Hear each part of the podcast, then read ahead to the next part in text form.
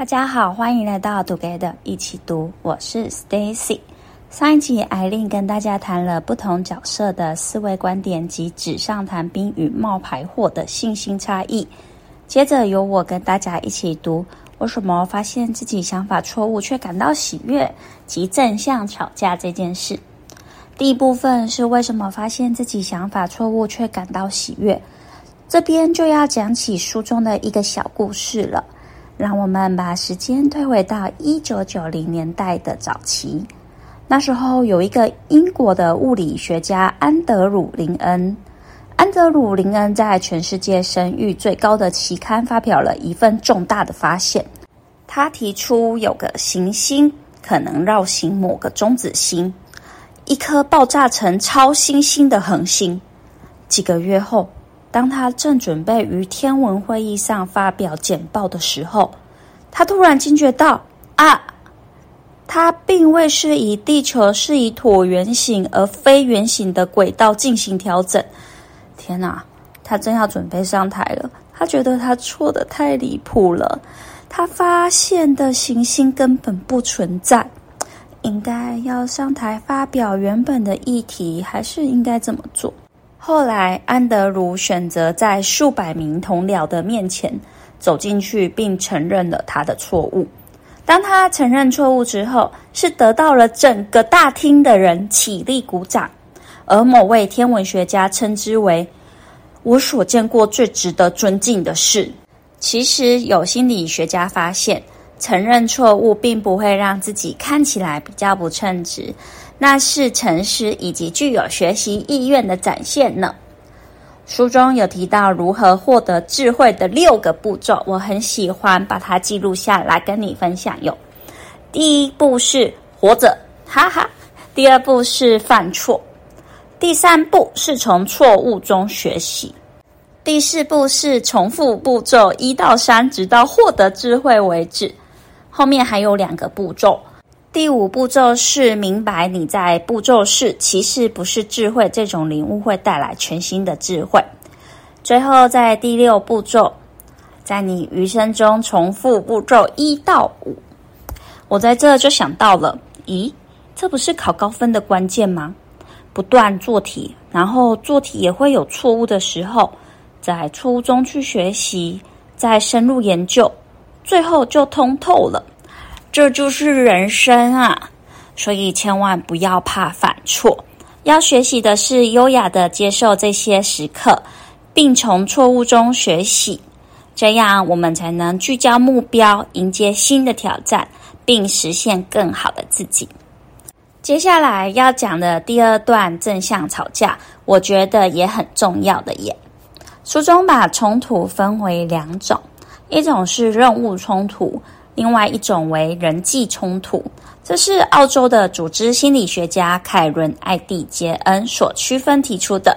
人际冲突比较多的是个人跟情感发生冲撞，不只是摩擦，还富有敌意呢。不过，艾蒂也找出另外一组风格，叫做任务冲突，是关于理念跟意见的冲撞。作者也针对这一点做了研究，他针对戏谷的数百个新团队。在合作的前六个月期间，发生数次冲突，进行了调查。他发现表现较差的团队，一开始的人际冲突是多于任务冲突的，一开始就直接进入私人恩怨，专注于不喜欢彼此，在几个月后才在人际关系有重大的进展。可是要讨论重大议题，就来不及重新思考方向了。而另外的高表现团队可以看到，他们是从低人际冲突开始，不过并不能阻止他们一开始就发生任务冲突。他们也是展现竞争的观点，不过在他们解决一些意见分歧之后，能够保持在同一方向执行任务，直到他们遇到新的讨论议题。作者在这一百多项研究监视了八千个团队的冲突形态。这些研究整合分析显示，人际冲突通常不利于表现，不过一些任务冲突倒是有好处的。人们把它连接到更高的创意及更聪明的选择。其实我觉得不只是在工作上，诶，甚至朋友间、家人间、伴侣间也是很重要的。书中有提到我们熟知的莱特兄弟的故事。莱特兄弟是身为大家庭里的两个最小的男孩，他们两个一起做的很多事都是一起的。他们一起发行报纸，也打造他们的印刷机，也一起开了脚踏车行，然后也生产了自己的脚踏车。经过多年，他们发明了第一架成功的飞机。威尔伯以及奥维尔莱特。在父亲第一次带回家玩具直升机后，对飞行着迷了。他们一起玩到一起工作，到一起重新思考人生飞行的过程。